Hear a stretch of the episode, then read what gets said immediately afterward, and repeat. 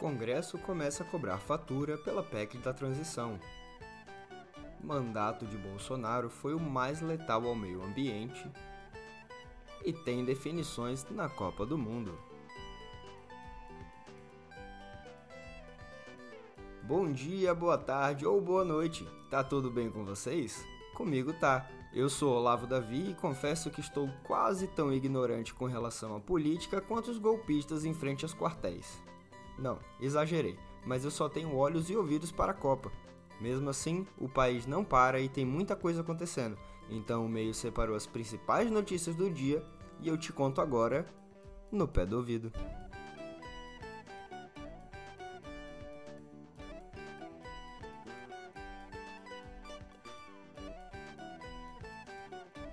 Presidentes da Câmara, Arthur Lira, do PP Alagoano, e do Senado, Rodrigo Pacheco, do PSD de Minas, se reuniram ontem com o presidente eleito Luiz Inácio Lula da Silva, do PT, e deram o mesmo recado. A chamada PEC da transição enfrenta resistência no Congresso, embora este olhar torto, por assim dizer, seja menor entre os senadores em relação à casa ao lado. Pacheco estima que a proposta pode ser votada em dois turnos e encaminhada à Câmara ainda na semana que vem. O projeto, vale lembrar, retira todas as despesas como Bolsa Família do teto de gasto, permitindo a manutenção do benefício em 600 reais. Por falar na proposta de emenda à Constituição, ela ganhou dois apoios tímidos ontem e de forma não exatamente alinhada ao que deseja o Partido dos Trabalhadores. Separadamente, a bancada do PP no Senado e a liderança da Federação PSDB e Cidadania divulgaram notas defendendo a aprovação da medida, mas com validade de apenas um ano e não quatro, como consta do texto. Há, ainda, gente lutando por um meio termo, o famoso nem eu nem você, que retire o Bolsa Família do teto por cerca de dois anos. O futuro presidente segue acreditando na aprovação, mas aliados já o aconselham a ter de prontidão uma medida provisória como plano B. Vale ressaltar também que a medida provisória é um documento unilateral baixado pelo Planalto que tem validade de 90 dias até ser votada no parlamento. Pouca gente ainda lembra dele, mas Bolsonaro segue como inquilino no Palácio da Alvorada. Numa atitude vista como retaliação pela aproximação de Lira e Lula, isso da dupla sertaneja, hein? O futuro ex-presidente Jair Bolsonaro determinou aos ministérios a suspensão de todos os pagamentos de emendas do relator, o orçamento secreto. Pois é, vivemos para ver o PT apoiando a reeleição de Arthur Lira à presidência da Câmara e Bolsonaro atuando contra o atalho legislativo que o manteve no poder por, pelo menos, dois anos.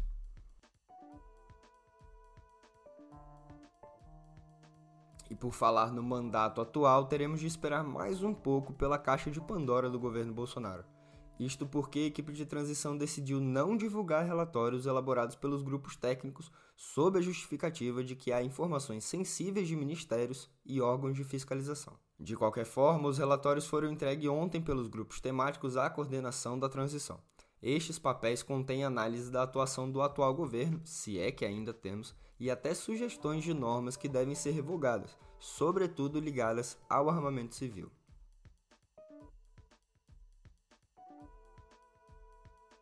O que vocês fariam para exorcizar de vez esses fantasmas que nos rondam há tanto tempo?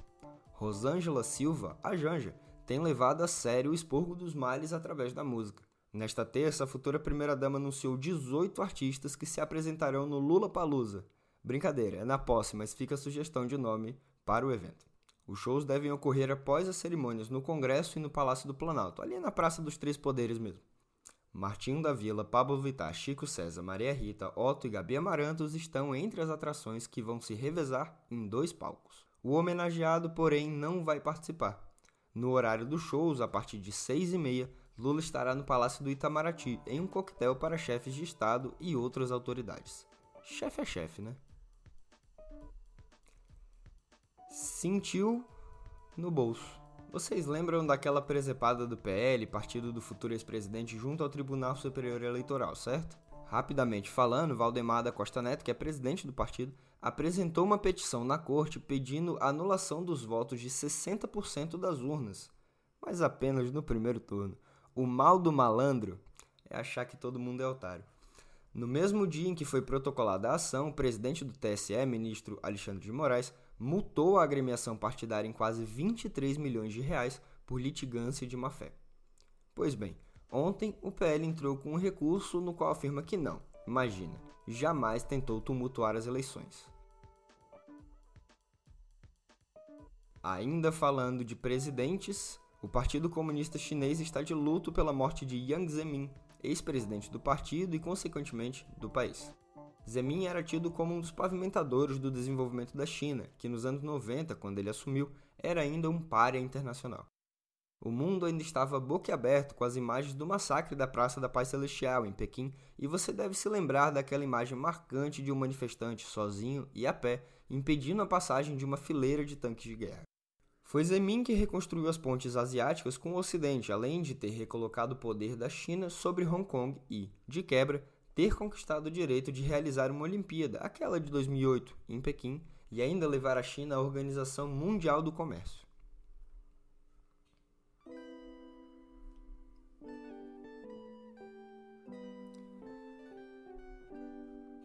A gente só tem falado de Catar para mostrar jogo ou protestos hoje em dia, mas a grande notícia, a péssima notícia, na verdade, é que a floresta amazônica perdeu apenas em 2022 uma área equivalente ao país sede da Copa. Segundo o Instituto Nacional de Pesquisas Espaciais, o INPE, para os íntimos, aquele mesmo achincalhado e desmantelado pela União nos últimos quatro anos, a Amazônia teve 11.500 km de áreas verdes devastadas entre agosto do ano passado e julho deste ano. Apesar de representar uma redução em relação aos índices de 2021, o dado fecha uma estatística bem reveladora.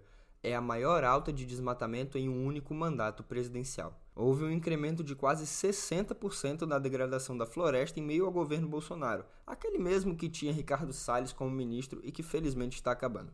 Isso tudo, claro, comparado aos governos Dilma e, depois, Temer. De meio ambiente, a gente parte para outra área bem sucateada no Brasil, a educação básica. Um estudo com base no Sistema de Avaliação da Educação Básica, o SAEB, de 2021, aponta que apenas 5% dos estudantes da rede pública terminaram o ensino médio com aprendizado adequado de matemática. O índice é ruim, mas a situação piorou com o fechamento das escolas por causa da pandemia de Covid. Para efeito de comparação, em 2019 o índice era de 7%.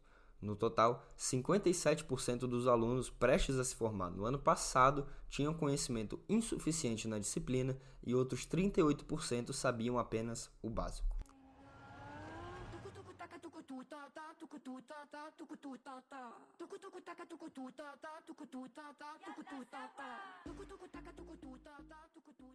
É, vou confessar que eu botei a abertura da Copa aqui para dar um clima, né, pra gente se sentir um pouco no, Ori no Oriente Médio também, mas não dá, né? Essa música é muito ruim. O fato é que tá funilando. Nesta terça-feira, o mundo conheceu mais quatro seleções classificadas para as oitavas de final da Copa no Catar. Com ótima atuação de Messi e péssima atuação polonesa, a Argentina venceu a Polônia por 2 a 0 no encerramento do grupo C. Infelizmente, a Polônia também se classificou e vai desfilar o péssimo futebol na próxima fase.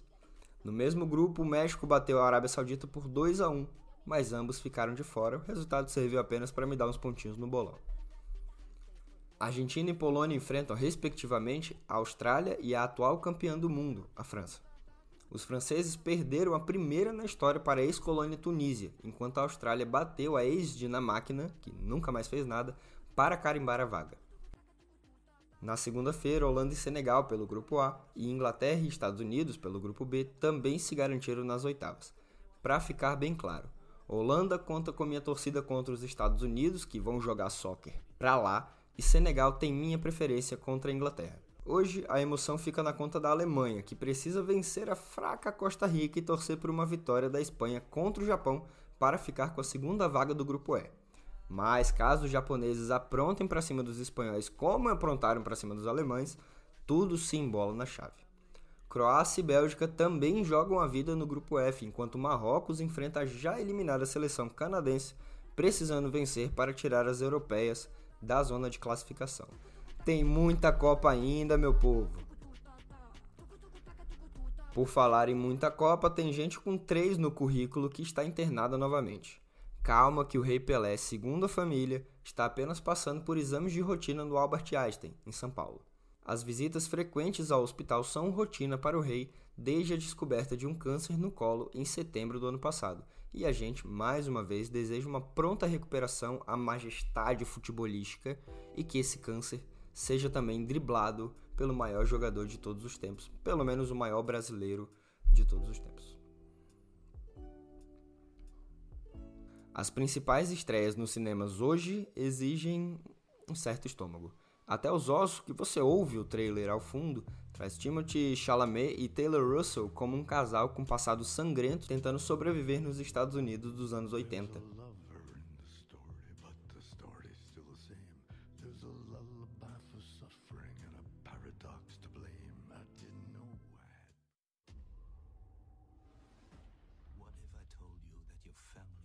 Já plano A conta a história real de um grupo de judeus que planejou vingar o Holocausto envenenando toda uma cidade alemã.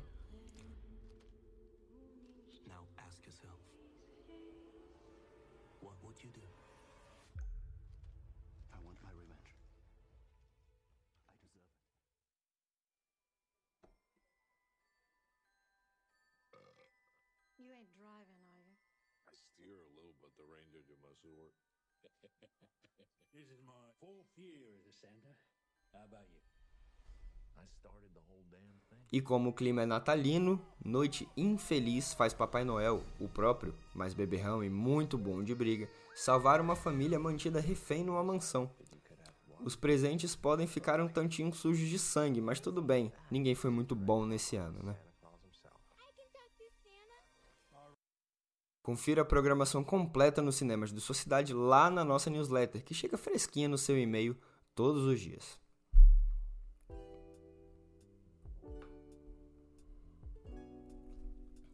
As listas do Spotify estão um pouco esquisitas, não estão? A minha, pelo menos, está muito confusa. Mas o que está bem claro é que Marília Mendonça tem força demais. A cantora, falecida em novembro do ano passado num trágico acidente de avião, liderou as playlists ao longo deste ano simplesmente a terceira vez que ela alcança o topo, a exemplo de 2019 e 2020. A música que mais se ouviu por aqui no Brasil foi a versão ao vivo de Mal Feito, da dupla Hugo Guilherme, com a participação Adivinho de Marília. No ranking global, Bad Bunny foi o artista mais ouvido, enquanto a canção primeira colocada foi As It Was, de Harry Styles. Por falar em música boa, a música boa perdeu um expoente ontem. A compositora e tecladista Christine McVie, uma das caras do Fleetwood Mac, faleceu aos 79 anos e em paz, segundo a família da artista. Me diz uma coisa, tem nerdola por aí? Certamente vai ter em São Paulo. Vai começar a CCXP, o mais importante evento da cultura nerd no país. Depois de dois anos sem edições da feira, por causa da Covid, é claro, São Paulo será o palco dos melhores cosplays do mundo entre hoje e domingo. Keanu Reeves, Zoe Saldanha e Pedro Pascal e Bella Ramsey, de The Last of Us, são presenças garantidas no evento. Um abraço para os meus amigos Bruno e Nath aqui do meio, que estarão no evento também. E depois da premiação da Apple com os melhores aplicativos para iPhone, o Google divulgou os vencedores do prêmio Google Play Best de 2022. A competição destaca os principais aplicativos e jogos distribuídos na Play Store para os usuários de Android. O Google elegeu o aplicativo gerador de arte por inteligência artificial Dream by Womble como o melhor de 2022 nos Estados Unidos, enquanto os usuários escolheram a rede social BeReal como favorita. No Brasil, o Giga Globe foi eleito o melhor app deste ano. Já o streaming Discovery Plus ganhou por voto popular. E tem bilhardário ainda brincando com nossa face. Brincadeira, mas Elon Musk volta ao noticiário por causa do Twitter. Previsto para ser relançado nesta terça-feira, o novo serviço de assinatura Twitter Blue foi adiado mais uma vez. A rede social optou por segurar a assinatura até que encontre uma maneira de escapar da comissão de 30% da App Store, cobrada desde 2008. A declaração de guerra de Elon Musk contra a Apple na segunda-feira também levantou uma discussão sobre outras empresas que criticam a regra. O Spotify, por exemplo, já havia apresentado reclamações contra a dona do iPhone na Europa e a Epic Games processou a companhia em 2020. A Apple vem sendo investigada pela Comissão Europeia desde 2019 sobre violação de leis de concorrência e pode ser condenada a uma multa de até 10% de seu faturamento global. Ainda neste tema, em uma entrevista na conferência Dealbook do New York Times, Mark Zuckerberg, CEO da Meta, também fez críticas à política de cobrança da Apple. Ele disse que as regras representam um conflito de interesses. No evento, Zuckerberg também defendeu o investimento da Meta no metaverso. Meta? No metaverso, mas ressaltou que a empresa ainda está focada nas mídias sociais. Bom, Mark, fique tranquilo que eu mal e mal uso seus serviços. Eu tenho reativado meu Instagram porque os ouvintes deste programa simplesmente se recusam a me seguir no Twitter e arroba é a mesma, arroba outro Olavo. E é claro que o WhatsApp é presença quase familiar na nossa vida. Por falar nisso, deixa eu ir que estão me mandando mensagem. Mas deixo aquela velha promessa de voltar na semana que vem. Até!